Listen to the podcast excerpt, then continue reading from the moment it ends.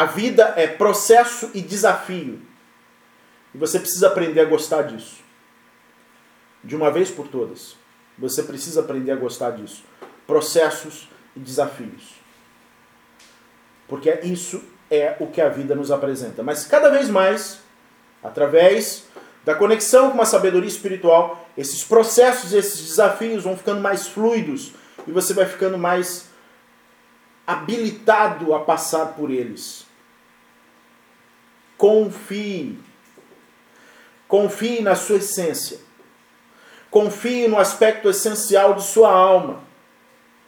Porque o aspecto essencial da sua alma pode não ter absolutamente nenhuma relação com o estado de espírito que você está nesse momento.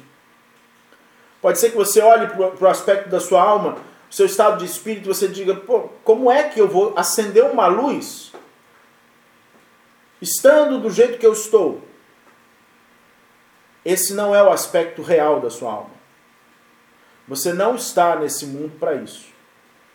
Você se desviou da rota, do caminho. E você precisa confiar na possibilidade de retornar. Você precisa confiar na possibilidade de resgatar a sua essência.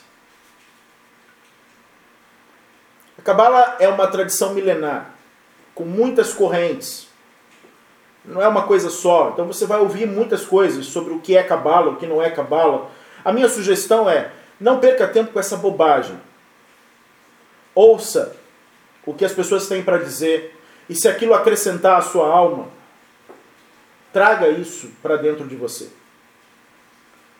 A Cabala é uma tradição milenar que se dedica, entre outras coisas, entre outras coisas, a interpretar a alma humana, o interior do ser humano.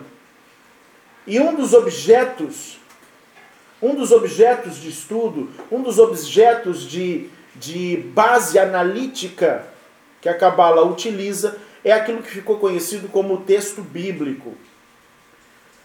Alguns poderiam chamar de o Pentateuco, os cinco livros de Moisés, outros poderiam chamar de Torá. Na Cabala ancestral, como usamos o aramaico antigo, chamamos de Kitawá. Mas é a mesma coisa. Só que esse texto, ele não é um livro de histórias. Ele não é um livro que fala de uma história, é, uma narrativa histórica documentada. Ele não é um livro que fala de teologia. Ele não é um livro que fala de procedimentos religiosos. Ele é um livro que fala da alma humana e da trajetória da alma humana pela vida, do percurso da alma humana pela vida, de como a alma humana traça esse caminho em direção ao melhor de si mesmo, em direção ao melhor de sua essência. Então, dentro da cabala ancestral, nós interpretamos e usamos como pano de fundo o texto bíblico para compreender a alma humana.